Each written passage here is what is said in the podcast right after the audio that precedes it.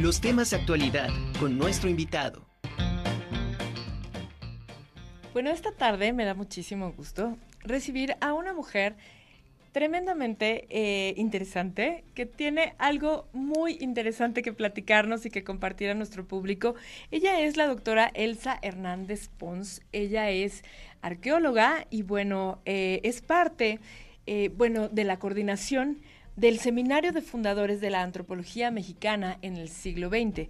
Y bueno, hoy está con nosotros para aquí en la Conjura de los Necios para compartirnos eh, información sobre este seminario tan importante y la razón de ser de este seminario. Doctora, qué gusto saludarla, ¿cómo está? Igualmente, Anami, muchísimo gusto, muchas gracias. Gracias por este espacio y a la Benemérita Universidad también. Pues aquí estamos. Muchas gracias, doctora. Pues quisiera platicar, eh, que, le compartiera a nuestro público. Este seminario, de, en determinado momento, a mí me llegan por correo la invitación a participar en los distintos seminarios que hay eh, sobre los fundadores de la antropología eh, mexicana, siglo XX. Y bueno, quisiera antes que nada platicar sobre cómo se forma o cuál es el lo que hace que se cree esta, esta, estos seminarios y cuál es el motivo y la razón. Pues mira, empezamos, eh, bueno, la verdad, el edificio que fue sede del Museo Nacional en la calle de Moneda, Moneda 13, em, es un lugar magnífico y que tiene, yo digo que muchas historias en un solo espacio. Es un edificio lleno de historias diferentes y una de ellas es precisamente eh, la antropología mexicana. Después de ser Casa de Moneda, Casa de Moctezuma, primero, luego Casa de Moneda, eh, en 1866 empieza como Museo Nacional. Lo funda eh, el emperador Maximiliano pidiendo que México tenga un museo digno y da lo que fue la vieja Casa de Moneda y empieza ahí la historia del museo, mucha de la antropología mexicana, grandes eh, investigadores, ilustradores, eh, viven y trabajan, estudian ahí, viven porque, bueno, era la casa de todos, el que llegaba ahí se quedaba a desayunar, a comer, a cenar, porque había todo que hacer, estaban las colecciones, estaba todo, y ahí empiezan la fundación la, importancia de rastrear esta historia a través de este seminario. Entonces, es un seminario que inicialmente habíamos considerado que fuera presencial, pero la pandemia nos vino a mover toda nuestra intención y decidimos pues incursionar en la parte virtual. Entonces, nuestro primer evento fue con dos grandes antropólogos amigos nuestros que son Lina Odena y Carlos García Mora. Ellos son los que hace muchos años hicieron un estudio verdaderamente impresionante sobre la antropología en México, el panorama histórico, 15 tomos con diferentes instituciones, especialidades y personajes hasta que se publica pero considerando que hay mucho que decir y retomar muchos de estos personajes, eh, consideramos que era importante hacer este seminario. Entonces, este seminario lo formamos, bueno, básicamente eh, la doctora Yolotl González, Lina Odena, Carlos García Mora, Carlos Navarrete. Vean nada más qué chulada de museo. Era un lugar en que inspiraba estar ahí todo el día. Les, les juro que era, es, sigue siendo sigue siendo tan bonito. Yo trabajé ahí y la verdad, este, te quedas ahí todo el día, ¿no? Entonces hay mucha historia atrás de esto y este seminario nos va a permitir ir escudriñando un poquito de esa, de esa historia. Esta, por ejemplo, es el plan inicial de la Escuela de Antropología, que extrañamente se funda en el Poli. Ok. ¿sí? Pero tiene tanto arraigo y tiene tanta impacto que dos años después se va, ahí tenemos el equipo inicial de investigadores que fuimos al archivo del Poli a rastrear desde las primeras etapas. Karina, eh, Laurita y Leonel Durán. Ahí estamos haciendo nuestros pininos. Se funda en el Poli, pero dos años después se crea el Instituto de Antropología. Estos, así como los ven, de parranderos, son exalumnos de la ENA en Moneda 13 y grandes maestros, grandes colegas. Vamos a ir en, orden. Eh, Jorge Angulo, otro compañero que no es antropólogo, Leonel Durán, Iker Larrauri, eh, Rolf Stavenhagen y Carlos Navarrete. Y esta que es una foto de otro grupo de investigación, esto es en la UNAM, el Instituto de Investigaciones Antropológicas, pero ahí tenemos parte de esta historia. Entonces, ¿cómo no hablar de cada uno, de todos y de cada uno de todos ellos, no? Claro. La verdad, la investigación que hemos dejado, porque bueno, yo también me siento interesada en colaborar en la historia de México a través de las investigaciones, pues nos permite presumir de que la doctora Linda Manzanilla, además de ser una excelente investigadora, pues es una gran colega, una amiga cariñosa, querida, eh, no se diga de otros grandes amigos, compañeros. Entonces, bueno, todos somos a la larga amigos, colegas, sí. Doctora, perdón, eh, Linda Manzanilla es la que vemos de negro con beige, ¿verdad?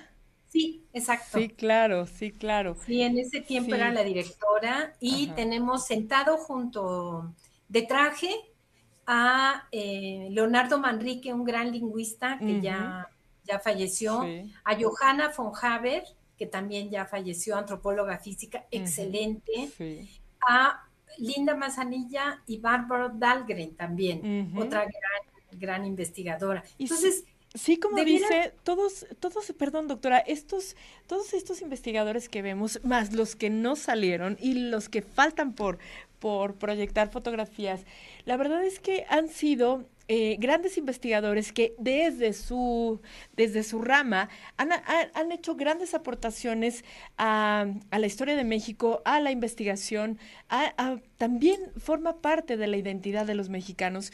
Y eso ha sido, eh, yo creo que es parte importante, la identidad de los mexicanos, irla construyendo y reconstruyendo día a día gracias a estas investigaciones que hacen antropólogos, etnólogos, etnógrafos, en fin, todos estos investigadores. La lingüística, por ejemplo, antes era rarísimo que hubiera lingüistas en, la ENA, en el INA, ¿no? Los agarraba uno como espécimes en desaparición. De veras, mi hermana estudió lingüística y eran cinco en su generación, ¿no? Entonces, ahora qué bueno, se ha abierto y hay mucho más lingüistas. ¿Por qué? Porque el campo de acción también se ha diversificado y estamos necesitando de estas investigaciones, igual que se ha diversificado la antropología física con otro tipo de investigaciones. Las sillas ergonómicas en las que tú te sientas y compras en una tienda tienen una revisión una valoración de un antropólogo físico, que diga esto es para tal o cual actividad, para tal o cual peso, para tal o cual movilidad. O sea, parecería que no, además del geroma humano y del ADN y de todo eso que también los compañeros se dedican, y bueno, no se diga de los arqueólogos, ¿no? Que bueno, México tiene una gran riqueza arqueológica, cultural, y bueno, los arqueólogos estamos ahí en primera fila tratando de abarcar y de hacer cosas. No siempre se puede, no siempre los presupuestos son importantes, pero igual lo vamos a hacer, aunque no tuviéramos dinero y que no me oiga el jefe, eh, aunque no tuviéramos dinero, igual lo hacemos, porque la pasión por este tipo de estudios es muy importante. Y justo es precisamente este seminario que nos permite estar todos juntos y interesarnos en diferentes temáticas. Claro. Muchos, sobre todo, recuperar la voz de los antropólogos. Es un poco la idea que hemos tenido con este seminario virtual. Todo está grabado, afortunadamente, y entonces muchos de los compañeros plasman su emoción, su interés, su gusto por lo que hacen Algunos se nos fueron antes de que pudiéramos haberlos eh, grabado para la posteridad, pero buscar precisamente que todos podamos decir algo al respecto de nuestra pasión, de nuestra temática y sobre todo de una institución tan importante como es el INA, porque parecería que no, pero desde 1938 que fue creado el Instituto de Antropología, ha variado en muchas cosas. Tenemos mucha también la misma ENA, la escuela que es donde nos formamos todos, la Escuela de Antropología, primero estuvo en Moneda 13, luego estuvo en Chapultepec. Cuando se va al museo se llevan todo, hasta los alumnos de la ENA, ¿no? Entonces, muy orgulloso que van. Yo estudié ahí en Chapultepec y después empieza a ser tan grande y tan interesados en, en, la temática que la escuela crece y se va a Cuicuilco, ahí por Perisur, frente a Perisur. Ahí está la escuela de antropología actualmente. Pero, sin embargo, bueno, y algo que me da mucha pena es que las colecciones no están con, ellos, ¿no? Que era una, unas clases magníficas de llegaba el maestro, a ver, bájense, esta es la escuela de antropología, ahí están los jóvenes alumnos de ese entonces que no vestían como visten ahora los alumnos, sino elegantes, con saco, con corbata, porque vas a la escuela, ¿no? Y eres de los pocos privilegiados que te permiten estar en esa escuela. y además convives con los colegas porque están abajo, en las salas, están abajo, en, preparando alguna exposición y te vas a ayudar y te vas a participar con ellos. La verdad era una actividad muy, em, vinculada y muy, muy agradable. Yo todavía me siento parte de esa gran familia que éramos porque antropólogos, eh, antropólogos físicos, arqueólogos, que eran mis maestros, estaban abajo y bajaba uno a su oficina y platicabas con ellos y luego te decía, ah, no, es que voy a clase, ah, bueno, pues voy contigo y te metías a otra clase en la sala, explicarte la sala mexica dentro de la sala mexica y no con transparencias. Sí, no, qué maravilla, qué maravilla.